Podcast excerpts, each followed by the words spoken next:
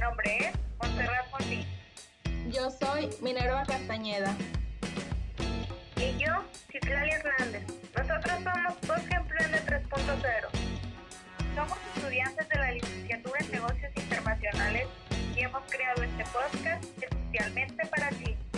En nuestro programa podrán escuchar sobre experiencias y aprendizajes de mujeres de Colima y sus alrededores que han emprendido un negocio.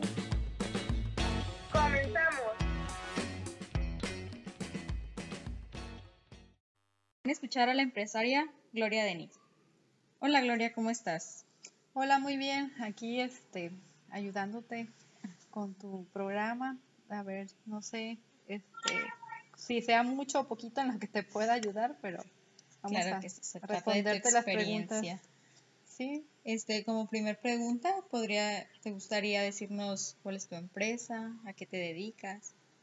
¿Qué se bueno, mi empresa es unipersonal, o sea, soy, yo soy la única dueña y empresaria eh, de mi propio tiempo, de todo en sí. Es, yo me dedico a, a- o bueno, yo soy diseñadora de modas y me dedico a todo lo que se refiere a los vestidos de novia, de 15 años, de todo lo que se refiere a moda, yo lo puedo hacer. Es cuestión nada más de, de tiempo, porque en sí yo tengo mi empresa y no la tengo establecida así como todo mundo la tiene por cuestiones ya familiares, porque yo tengo ya este, mi familia, estoy en casa, trabajo desde casa y cuido a mis bebés. Porque ya Tienes a tus niños, pues sí, sí. yo tengo un niño Tienes de, que dividir tu tiempo. tengo un niño de 6 y uno de 7 meses, entonces sí me requiere un poquito más de tiempo, Sí. pero aún así sigo en mi trabajo de lo mío. sí. Muy bien, pues muy interesante pues a lo que se dedica ahora sí que pues cuando es algo que a uno le gusta hacer pues a veces dicen que ni se siente el trabajo, ¿verdad? ¿Y por qué fue que decidió comenzar con esta empresa en particular?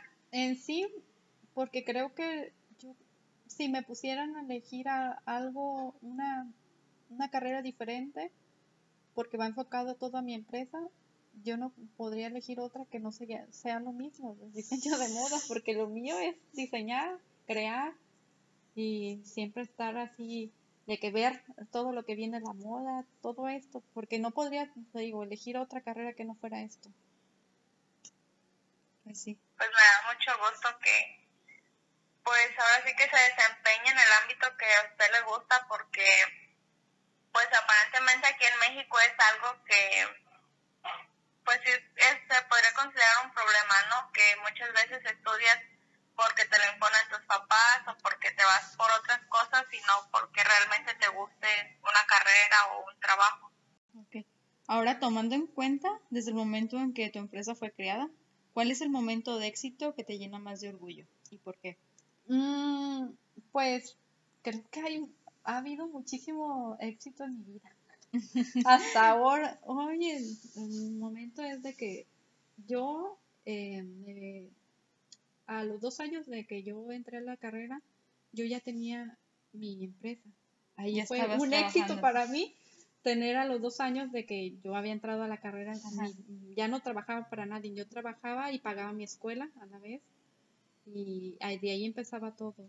Ahí, mi primer éxito fue yo creo que mi, un vestido de novia que tanto, tanto me, me, insistieron por hacer que yo tenía miedo a, ¿A hacerlo? hacerlo porque ya es algo en grande, ya no Pues es sí. cualquier cosa un vestido de novia. Sí. Y ese vestido de novia fue mi diseño y tenía miedo a que nadie, al fracaso. Entonces, era más de que tengo que, tiene que gustarle ese vestido a todo el mundo. Entonces, era miedo para mí, pero al final fue un éxito, éxito. total. Ay, qué bueno. De ahí empezó todo lo- los demás éxitos en mi vida. De ahí salí, fui la única que salió de la de la carrera de ya de los cinco años y medio que se graduó, fue la única de 30. Entonces sí, era muy difícil estudiar ahí. Más que nada era por lo por el costo de la carrera, porque Bueno, se requiere mucho material, mu- mucho la ¿Es muy colegiatura, costosa? es muy costosa. Aparte, este te requiere de mucho tiempo aparte de, de trabajar, eh, tener tiempo para hacer todo lo que te indican los maestros. Aparte de que la maestra que está ahí, si me va a escuchar a lo mejor, ay, no, alguien.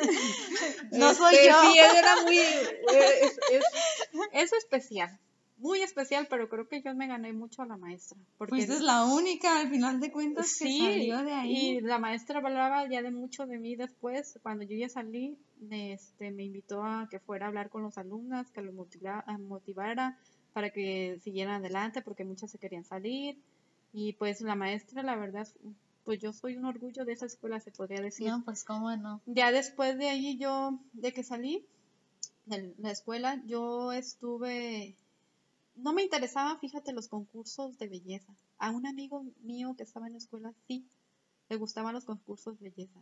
Entonces yo no me quería meter en nada de, concursos de belleza. Aunque yo estaba estudiando, eh, trabajaba eh, y esta, me fui a una escuela de modelaje, por como era un pasatiempo. Entonces, estuve en, en pasarelas también, me tocó estar en, en pasarelas de la Marina, en pasarelas de Centralia, en, en- nos mandaban en ocasiones como tipo de decán de información a eventos de ahí, o sea, mi, mi carrera enfo- se enfocaba en todo esto, en todo, de cualquier, de, o sea, podría decir, no se enfoca en eso, tu carrera, pero sí, de cualquier, de cualquier forma, o sea, algo tenía que iba en acorde a mi carrera. Sí. Entonces, mm, la pasarela me encantaba. Eh, ya después ya no lo, lo quise hacer porque yo ya estaba más enfocada en lo mío. Le digo, los Ya concursos de, ajá, los de diseñar, de vestidos, vestidos. Entonces, alguien me invitó para un evento de que apoyara a una chava para que saliera en un certamen. Entonces yo lo quise, pues le dije, bueno, pues está bien, yo te apoyo, tengo un vestido porque yo no voy a hacer gasto, porque yo no quería hacer nada de gastos de- para ese tipo de, de cosas, eventos. porque nunca hay presupuesto. Entonces aquí ese vestido que yo presté fue como, como el wow, el vestidazo. y la verdad, se, se, se siente bonito que en un concurso de belleza ya en el escenario y todo, este, Alguien pueda salga- conocer tu trabajo y Ajá, lo vea. que lo vea todo mundo, mejor ahí, del que Sí. está ahí en- presenciando todo. Entonces sí, de ahí fue ese concurso en Tecalitlán y de ahí le gustó a una persona mi trabajo y todo y me dijo que sí, después de ese, de ese concurso podía apoyarlos, pero ya a nivel nacional. Entonces yo así me saqué de onda y pues así como que oh, para mí fue otro éxito más estar ahí aparte otro de que me fui yo a, a representar a otro a, a otra chava con otro vestido mío a, a Zacatecas que fue creo que hace unos tres años fue de eso no fue cuatro años Este, Pues ahora sí, como dicen, el dicho, ¿no? Todo esfuerzo tiene su recompensa. Y ahora, pasando pues a la parte de las barreras, ¿cuál, ¿cuáles son las barreras que ha enfrentado al estar a cargo de su empresa? Y si algunas de ellas cree que se deba por el hecho de ser mujer. Pues barreras, creo que yo creo que no hay nunca algunas barreras. Yo creo que siempre te las pones tú misma. Tú misma te pones las barreras y que dices, no, yo no puedo o no se va a poder, porque yo siempre creo que nunca digo que no se puede. porque Es yo bueno. alguien alguien siempre bueno, varias personas me han dicho, es que tú siempre lo que dices haces. Dice, y tú nunca dices que no se puede. pues está Y es que me bien. gusta, Es ver las cosas por el lado positivo. Y que, Pues, sí, pero mm, ya referente a la carrera, o sea, yo estudié, bla, bla, y todo. Lo que sí que me ha tocado de que por, mm, por ser técnico y no tener una licenciatura, quizás no he Oh, podido ok. abrir otras puertas. ok. Es lo único, porque sí había una plaza aquí en Pihuamo que era de maestra.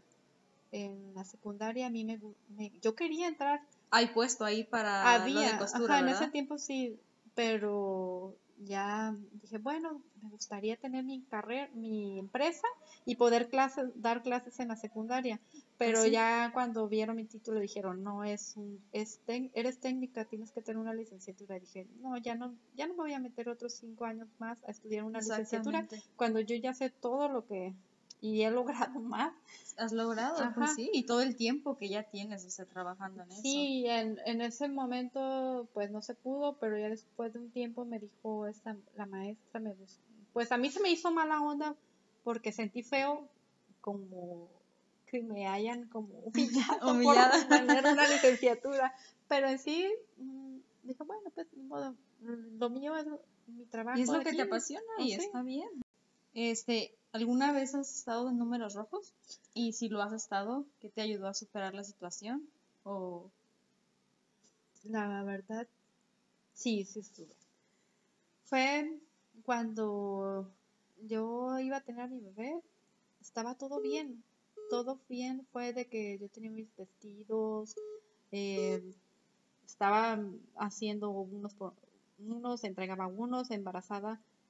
Estaba, yo creo que hasta los ocho meses y medio trabajando todavía, porque decía, bueno, este, soy mamá soltera, tengo que tener mm, algo de respaldo para si algo llegue a pasar, bebé, pues sí. ajá, des- descansar un tiempo y todo, pero desgraciadamente, este, mm, después de que nace mi bebé se me enferma, entonces sí fue un- casi cuatro meses que yo ya decía, Dios, si te lo vas a llevar, llévatelo, porque yo ya no, Ya no, o sea, sí, una situación no, difícil. no por lo, por el dinero, porque como yo lo veía a él, que ya sentía que estaba más para allá que para acá, Qué entonces difícil. sentía que se me iba a morir, la verdad, decía, no, y por verlo sufrir, decía, no, ¿sabes qué? Yo sí le dije, Dios, llévatelo si te lo vas a llevar.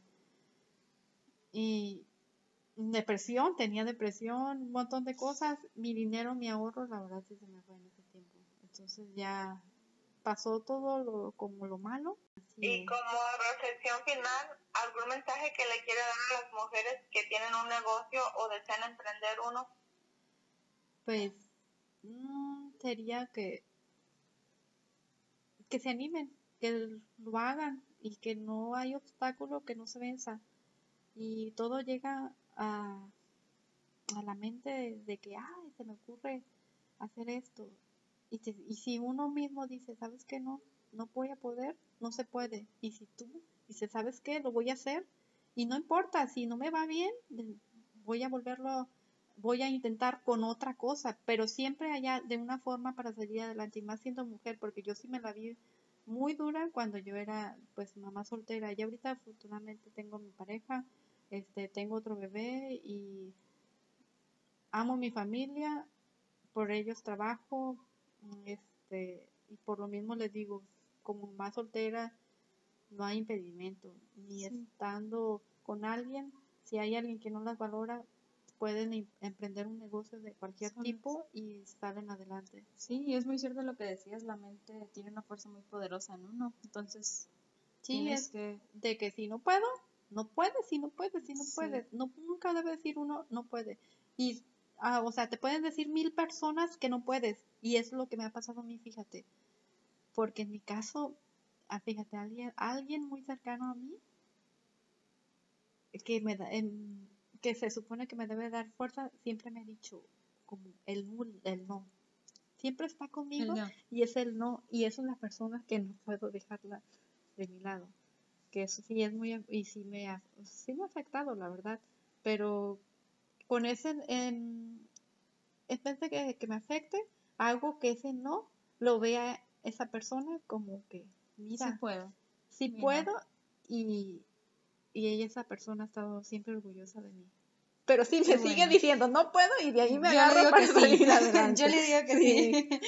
No, y Gloria, pues muchas gracias por dedicarnos parte de tu tiempo y habernos compartido un poco de tu experiencia y pues estar aquí.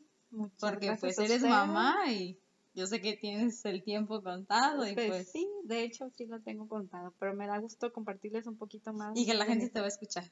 Pues espero que vean mi entrevista. Y Claro pues, que sí. No ha sido fácil, también pero también ha sido motivante. Sí. Y ya más adelante también quiero compartirles que me empiezo a expandir. empiezo, quiero, estoy en esto de la pandemia como resguardándome un poquito para en unos cuantos meses sacar algo que quiero desde cuándo hacer y que mucha gente le va a gustar. Y que va a ser algo mío muy... Que no lo va a encontrar en, ot- en otro lugar porque va a ser de mi diseño. Te va a ir muy bien. Muchas gracias. Y mucho éxito para siempre. Muchísimas gracias. Gracias a ti. Gracias por llegar hasta el final de este podcast. Recuerden que los podcasts son publicados el primer y tercer miércoles de cada mes. Y no olviden seguirnos en nuestras redes sociales para más contenido. Nos pueden encontrar como Voz. Nos vemos en la siguiente emisión.